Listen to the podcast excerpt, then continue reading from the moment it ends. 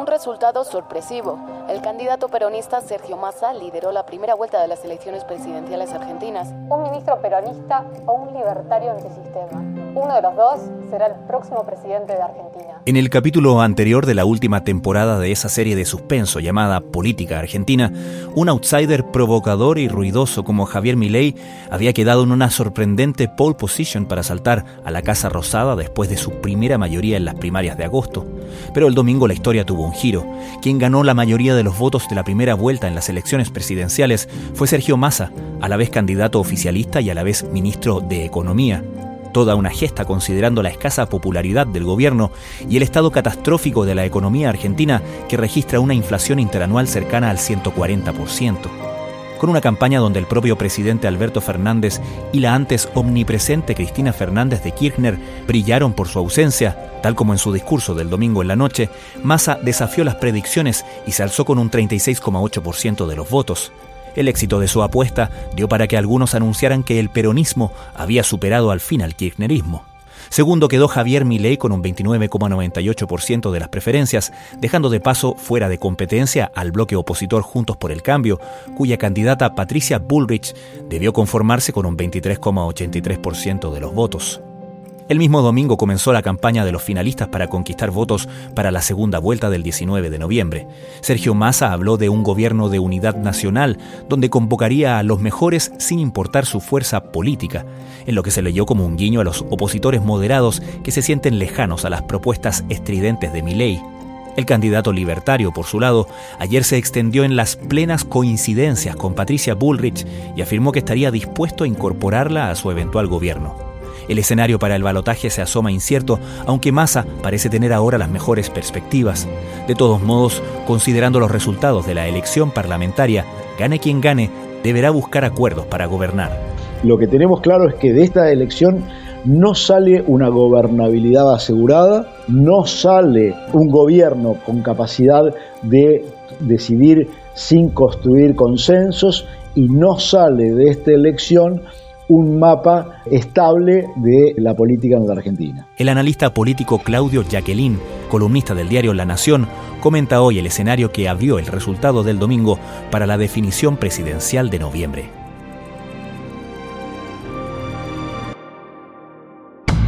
Desde la redacción de La Tercera, esto es Crónica Estéreo. Cada historia tiene un sonido. Soy Francisco Aravena. Es martes 24 de octubre. La principal lección yo creo que es que la división de la oposición funcionó muy adecuadamente, que si uno mira en el vacío en la política se va a equivocar y que la ciudadanía elige entre lo que tiene y las opciones que están sobre la mesa y lo que le ofrecen esas opciones. Y que más allá de juicios morales, de razones que tengan que ver con la coyuntura, en la góndola está lo que está y eso es lo que hace que se elija. Y en esa góndola lo que había era un peronismo que tiene una base de apoyos muy importante y una oposición dividida. Y que si uno mira esta elección es casi un espejo invertido, perfecto, de lo que ocurrió en la elección de 2015 en la que triunfa Macri. ¿Por qué? Porque en la elección de 2015 lo que se divide es el peronismo el candidato kirchnerista obtiene 38 puntos, es decir, un poquito más que lo que obtuvo más ahora, y Macri obtiene 35, 36 puntos, es decir, casi exactamente lo que logró hoy Massa, y Massa en aquella elección había obtenido el 24%. Si uno lo mira, son casi, casi similares los porcentajes. Lo que pasó ahora es que en lugar de que se divida el peronismo, se dividió la oposición quien ofrecía una idea de futuro muy radicalizado fue rechazado, quien miraba el pasado para romperlo eh, y ya estaba roto, también la basó muy mal, que fue el caso de Patricia Bullrich, y quien oficia de bombero que hace que apaga el incendio, aunque el incendio siga presente, es mucho más potente que el piromaníaco. Llegó a estas elecciones como la última esperanza del oficialismo, representando al ala moderada del peronismo. Pero estamos también ante un triunfo del peronismo, de ese movimiento, esa ideología, ese sentimiento. Se han hecho lecturas quizás grandilocuentes, dicen que con esto se demuestra que el peronismo superó al kirchnerismo Y algunos han dicho que el kirchnerismo está muerto. ¿Tú lo ves tan así? A ver, creo que si uno imagina el kirchnerismo como muerto políticamente, yo no lo enterraría. Lo que sí yo diría es que el kirchnerismo capaz de ser un eje de poder casi hegemónico, sí ha muerto. La hegemonía kirchnerista ha muerto, no ha muerto el kirchnerismo como factor político.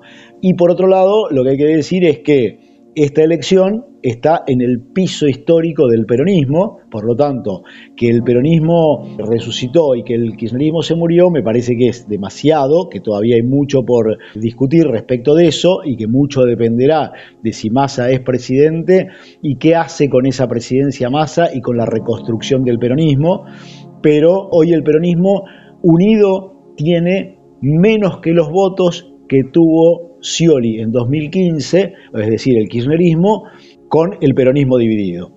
Voy a convocar a un gobierno de unidad nacional el 10 de diciembre como presidente. En su discurso del domingo en la noche, Claudio, Sergio Massa habló de formar un gobierno de unidad nacional. construido sobre la base de habló de convocar a los, mejores, sin importar, a su fuerza política. Su fuerza política y no sobre la base de acuerdos simplemente partidocráticos. Y habló del fin de la grieta, dijo que con esto la grieta había muerto. ¿Crees que da para afirmar algo así?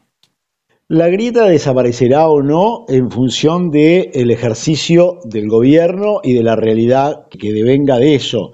No es con una declamación que pueda existir, seguramente eso podría molestar al kirchnerismo, que ha hecho de la política agonal la confrontación y la construcción del enemigo y en parte también del macrismo, podrá ser incómodo, pero lo cierto es que la grieta no se termina por una declamación que tiene claramente un tinte electoral y que lo que busca es sumar a quienes hoy son antikirchneristas. Una preocupación central del masismo es que este triunfo active todos los anticuerpos antikirchneristas lo vean a él como un apéndice del kirchnerismo y entonces le cueste sumar estos 14 puntos que tiene que sumar para llegar a ser presidente en el balotaje. A eso está apuntando y eso es lo que está buscando.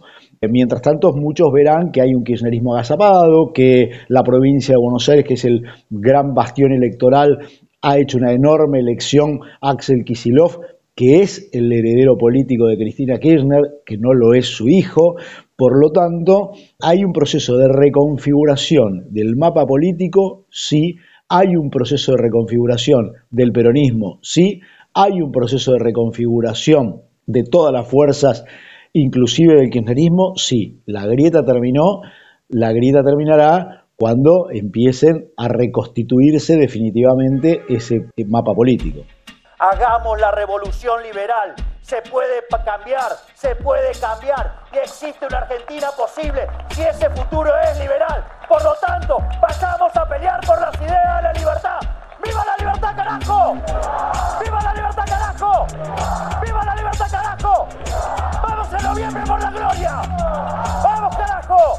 Muchas gracias. ¿Crees que parte del voto de Sergio Massa estuvo motivado por eh, el miedo, el temor a lo radical de las propuestas o de algunas de las propuestas que hacía durante la campaña y que ha hecho todo el tiempo, la verdad, eh, Javier Milei?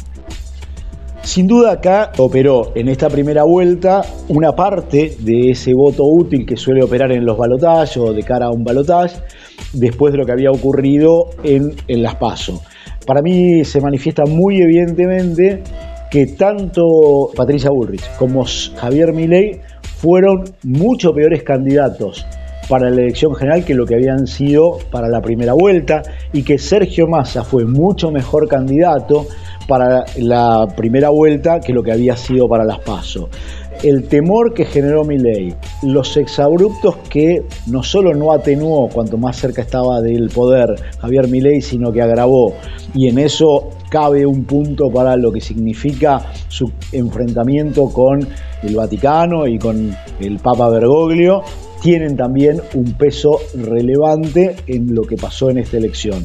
Todo eso muestra que Javier Milei fue un peor candidato, que él se radicalizó, que mostró y quedaron expuestos más quienes los acompañan y ese delirio que muchos de ellos expresan. Y entonces esto también jugó a favor de Massa y en contra de Patricia Bullrich, muchos de cuyos votantes salieron a optar por el voto útil para ponerle un freno a un Milley que algunos creían que podía ganar en una primera vuelta. ¿Y se trataba de un temor a un triunfo de Milley en primera vuelta o a un triunfo de Milley en absoluto? En otras palabras, ¿cuán difícil la tiene Javier Milley para conquistar ahora los votos de Patricia Bullrich? Javier Milei tiene un techo que me parece que es mm, primero mucho más rígido que el de Sergio Massa, sobre todo porque hay un dogma detrás de eso, porque ha construido más enemigos de los que ya tenía antes de la campaña, y esto es un elemento muy relevante para una segunda vuelta, y en ese plano parece que es mucho más difícil aún captar a los votantes puros de Patricia Bullrich, que habiendo desagregado los que puedan venir cercanos del radicalismo o de sectores menos liberales en términos económicos, yo creo que va a ser una tarea altamente complicada. Lo que presumo, y varios analistas coinciden en esto, es que podría llegar a haber un aumento de, del voto en blanco nulo o bajar todavía más la participación de lo que fue en este caso, que es la peor participación, la más baja participación desde la recuperación de la democracia en una elección general. La participación fue del 75% y es la peor participación en una elección presidencial desde la recuperación de la democracia hasta aquí. Estás escuchando Crónica Estéreo, el podcast diario de la tercera. Hoy conversamos con el analista político Claudio Jacqueline sobre el escenario en que queda la contienda presidencial argentina tras las elecciones del domingo. Nuestros valores no se venden ni se compran.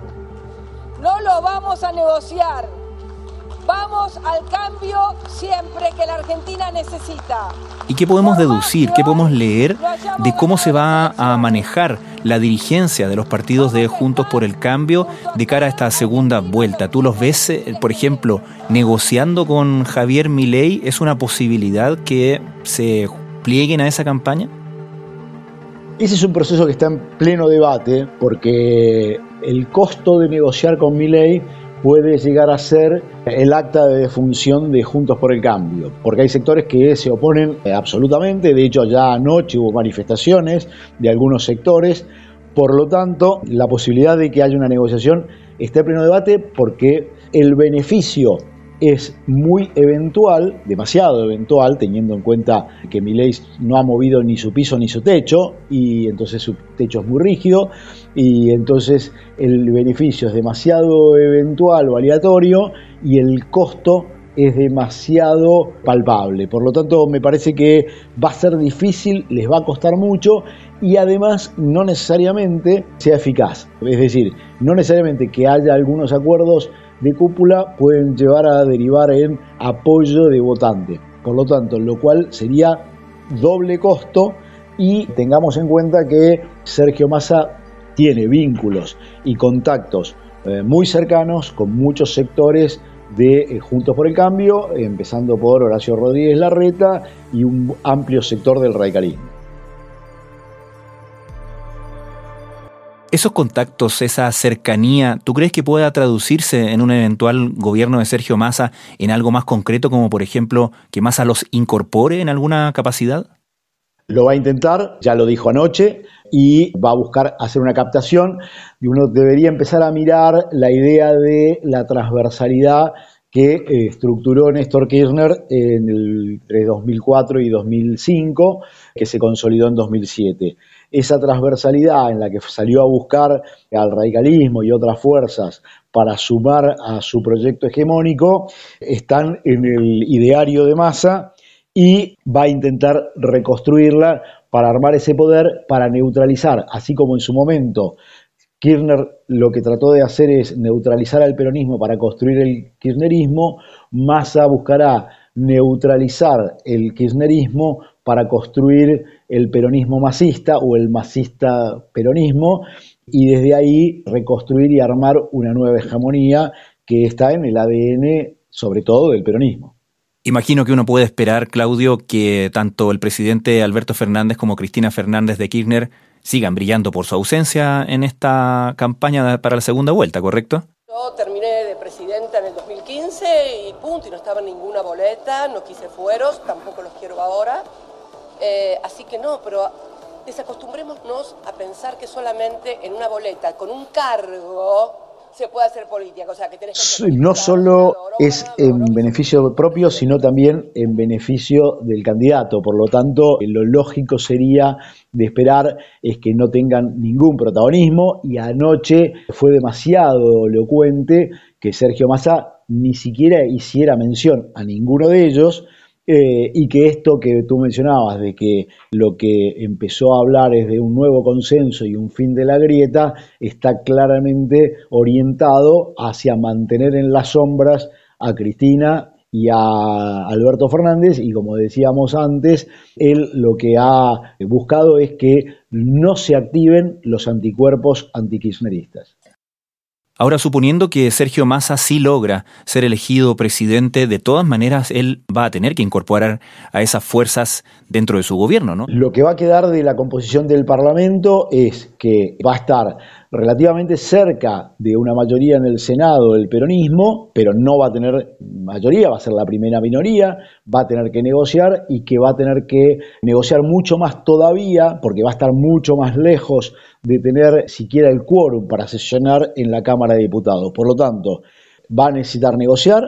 Tiene además una situación que nunca se vio en la democracia, que es que la oposición no peronista reúna 10 gobernaciones, por lo tanto, eh, ese mapa territorial y de distribución del de, poder en el Congreso implicará una necesidad de negociar frente a lo que va a tener que hacer, que son muchas reformas, muchas medidas en las que igual va a necesitar construir apoyos políticos para poder llevarlas adelante. Por lo tanto, si Massa es el presidente, sin duda va a estar obligado a negociar. Y si Milei es presidente, mucho más aún. Por lo tanto, lo que tenemos claro es que de esta elección no sale una gobernabilidad asegurada, no sale un gobierno con capacidad de decidir sin construir consensos y no sale de esta elección un mapa estable de la política en la Argentina. En la Cámara de Senadores, que es la que estamos viendo allí, 31 son de Unión por la Patria, conserva las bancas, 24 de Juntos por el Cambio, perdió 9 bancas, Juntos por el Cambio, 8 de La Libertad Avanza, que de las 9, una la ganó Unión por la Patria y las otras 8 a Juntos por el Cambio se las ganaron los libertarios. Entonces quizá, y mirando el vaso medio lleno, uno puede entender que las circunstancias políticas ahora van a obligar a los actores a buscar más acuerdos, a diferencia de lo que ha sucedido en los años anteriores, ¿o no? En la práctica puede haber menos grieta necesariamente parece que estar destinado a que eso ocurra. La Argentina, yo creo que una de las cosas que ha marcado la dificultad de encontrar acuerdos y consensos está marcada por la transición democrática. Como decía O'Donnell, el politólogo, eh, las transiciones a las democracias han sido por colapso o por acuerdos. El contraste entre Argentina y Chile en ese punto es demasiado manifiesto. El colapso permitió que se construyeran mayorías que tenían capacidad de gobierno y de imponer algunas premisas pero no ha impulsado en ningún caso a construcción de acuerdos y eh, consensos que permitieran marcar políticas de Estado. La Argentina de hoy parece estar destinada o condenada, ya, lo veremos, a que construya acuerdos o le costará mucho entrar en una senda de recuperación después de 50 años de decadencia. Es que hemos tomado además la decisión por decreto de impulsar desde el primero de octubre un mínimo no imponible de 1.770.000 pesos. Y a propósito de recuperación, uno vio al ministro Sergio Massa, ministro candidato, algo que obviamente fue criticado, haciendo una serie de concesiones, dando una serie de beneficios a costa de la billetera fiscal en, una medida que parecía, por cierto, parte de su, de su campaña presidencial. Sin embargo, si él llegara a ser presidente, de alguna manera va a tener que hacerse cargo de aquellas cosas y de las consecuencias de lo que hizo en campaña, ¿no? En ese sentido, y en caso de ser elegido, tendría un precio que pagar, ¿no? los trabajadores, sus salarios, sus horas extras, sus viáticos, no pagan más impuesto a la ganancia, compañeros.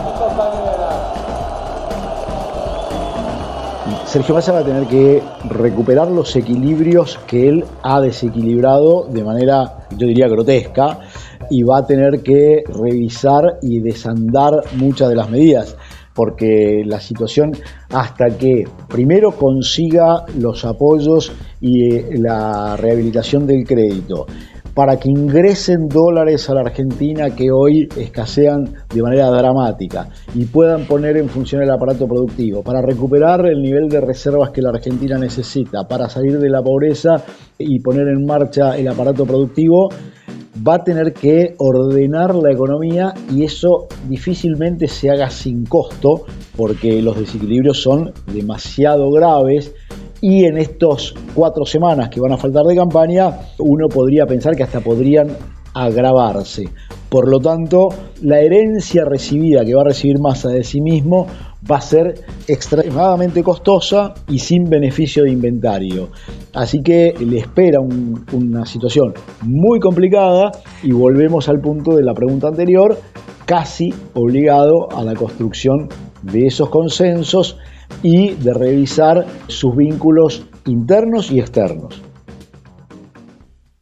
En resumen, hoy día Sergio Massa tiene más cara de presidente que Javier Milei, ¿no? Yo te diría que Sergio Massa llega a tener hoy más cara de presidente porque en toda la campaña del proceso que fue de las pasos a la general tuvo más cara de presidente que ninguno de todos sus contendientes. Entonces, desde ese lugar y porque Sergio Massa usó los recursos y las perillas del Estado que tenía para hacer campaña, pero fue más candidato que ministro, de hecho puso muy en riesgo todas las variables económicas, para ser candidato, ofició de candidato y se vistió de presidente oficiando de candidato y poniendo en un segundo plano el rol de ministro de un gobierno fracasado. Así que hoy Sergio Massa, desde su traje azul y su corbata azul y camisa celeste, revestido de una buena capa de teflón para que no se le pegue eh, ninguna mancha, camina con una presencia de presidente que es bastante más potente que la que tenía Javier Milei. Claudio y Aquilín, como siempre, muchísimas gracias por esta conversación. Francisco, te mando un abrazo y muchas gracias a vos.